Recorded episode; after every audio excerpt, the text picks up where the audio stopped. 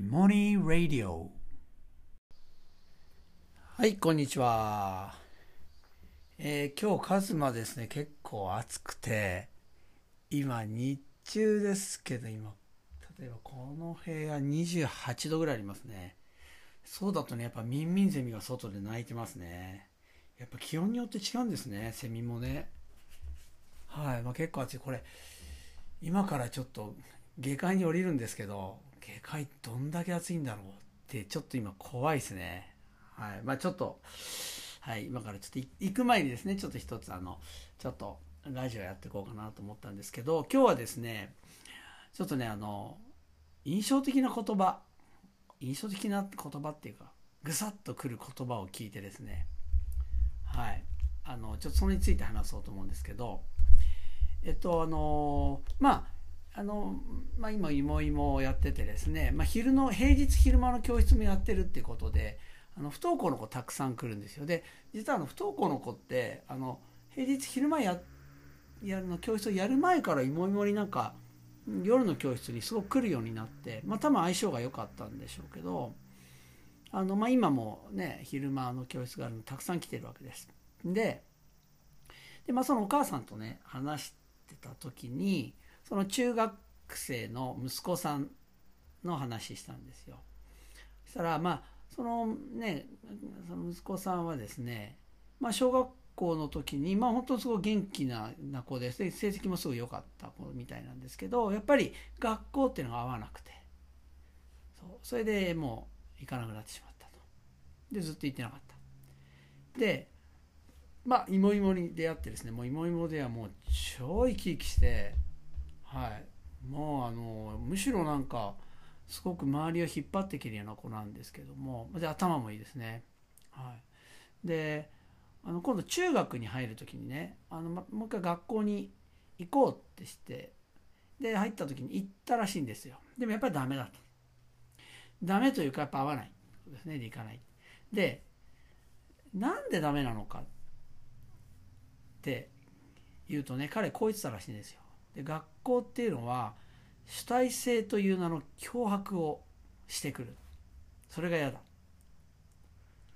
もうねこれねめちゃめちゃ見抜いてるやっぱりだからね不登校になる子って頭いい子多い。あのめっちゃ状況をメタで見れるっていう子が多いんですよ。この主体性という名の脅迫。でこれはこれ、ね、まさにね教員が一番気をつけなきゃいけないですよねこれ。本当にこれ彼の言う通り。で僕ももうここの主体性という名の教育、ね、これを自分が気づくと なんか押し付けてない。いやもう生徒が主体的にやれるようにっていう方法を考えてですね。で主体的にやるんだって結局それ僕がコントロールして煽ってやってるだけ。すいません。そういうようなですねことってあるんですよ。つまりね結局権威主義的に生徒に何かを強いるっていう形と同じなんですよ。もっと言うとそれより立ち悪いかもしれない。だってそれを隠してるわけだから。生徒が主体的にやってるっていうふうにして見えなくする形でやってるってことなので。だから教育って下手するとそういう方向に行くんですよ。であの僕ねあのもう自分ではもうこのめちゃくちゃたくさんあります。めちゃめちゃたくさんありますこれもう。でいまだにめちゃめちゃ気をつけてます。本当だから自分の心の中をですね本当よく見てないと。すいません、えー、見つめてないとですねこうなりがちなんですよこれ。でしかもなんか生徒が自らやってるように形になるので満足しちゃう。でこれ広がりやすいんですよ教員の中で。ね、だって主体性っていうのも担保されるししかもでもこっちがやらせたいことをやらせられるっていう安心感もある。つまりこちら側が根本的には変わろうとしないっていうことなんですよね。でねこれあのいや僕はあんま人のなんかやってることあんまり言いたくないんですけどあのこれちょっと最近なんか広がってるみたいなんで一応あのそれはそれでいいと思います。でもこの主体性の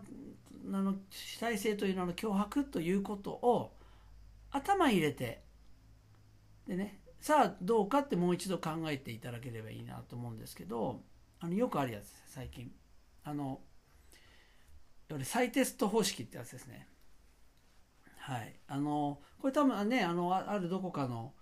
その公立小学校が始めてでそれで一気に広がったっていうことだと思うんですけど要するにどういうことかっていうとですね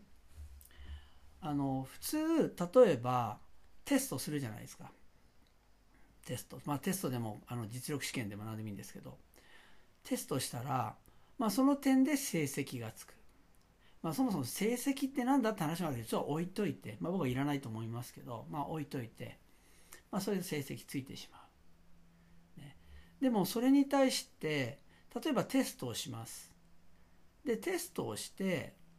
でできなかったらできなかったからそこ自分が納得いかなかったら何度でも再試験を受けれる。でその試験っていうのはちょっと形を変えてですね、はい、でも範囲は変えない。で何度でも、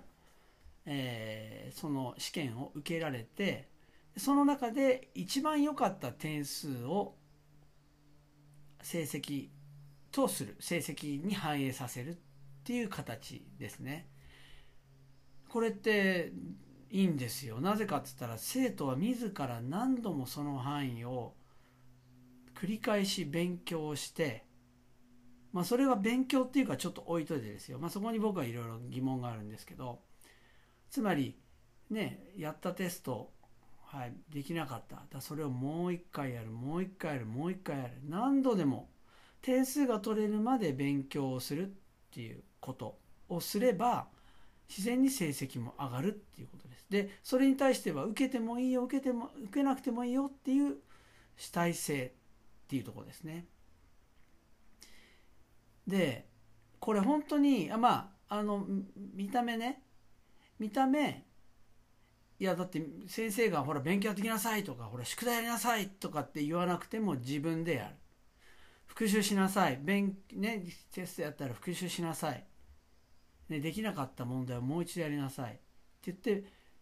言わなくてもそれをもう一回できなかった問題を自分で見直しする。でそういうことなんですけど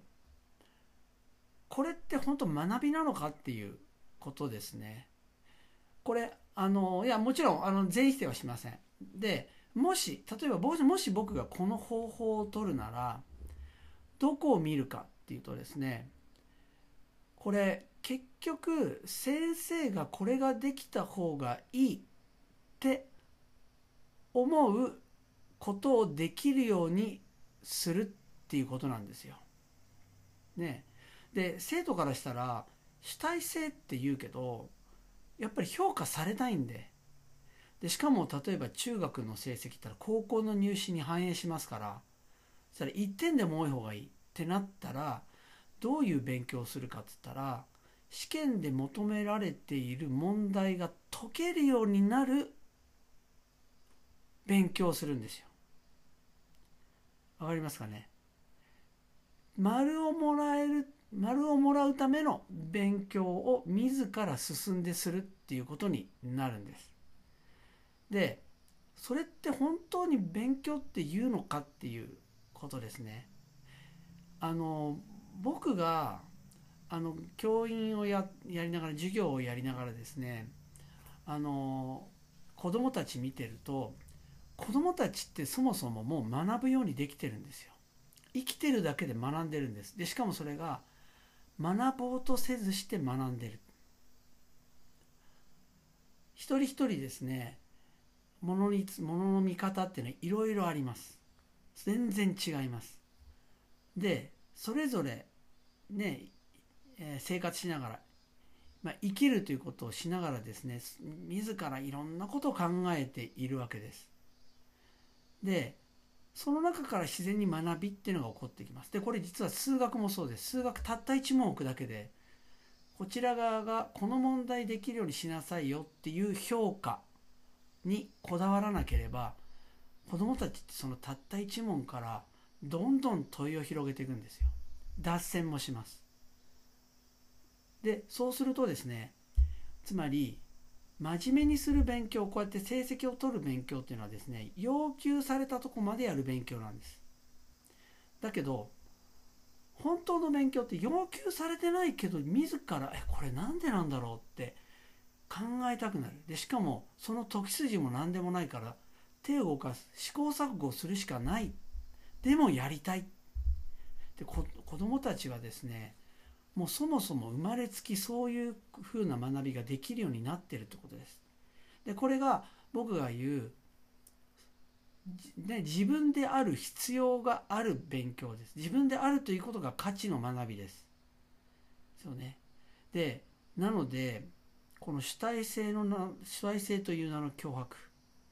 この視点から見ると、この再テスト式何回でもチャレンジできるよっていう方法っていうのは、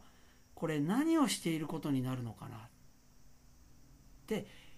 いうふうにですねこの今主体性という名の脅迫という言葉をですねその視点を置いて自分の胸の中をもう一度見て自分と向き合う。そうすることが必要なのかなって思います。その方法は否定しません。たくさんいろいろやってるんですけどやってるので。ただどこどこがやってるから有名な人が有名な人が言っている方法だから。だからやろうっていう根拠じゃあまりにも無責任っていうことですね。この方法を取るなら子供たち見てそして子供たち通して自分を自分と向き合ってでどうなんだろうって試行錯誤する。でそれがですね現場の教員のやれることだと思うんですね。でこの主体性という名の脅迫という言葉。いやこれはねもう本当教員は常に胸に置かないと本当にあの危険自己満足どんどんそれによって生徒を追い込むということですね。主体性という名の脅迫で追い込むということをして、ね、自分であることが価値自分であるっていうことが大事な学びっていうものをですね。子どもたちから奪っていってしまうということこれをちょっと頭に入れるといいかなっていうふうに思います。はい、それでは今日はこんなところで。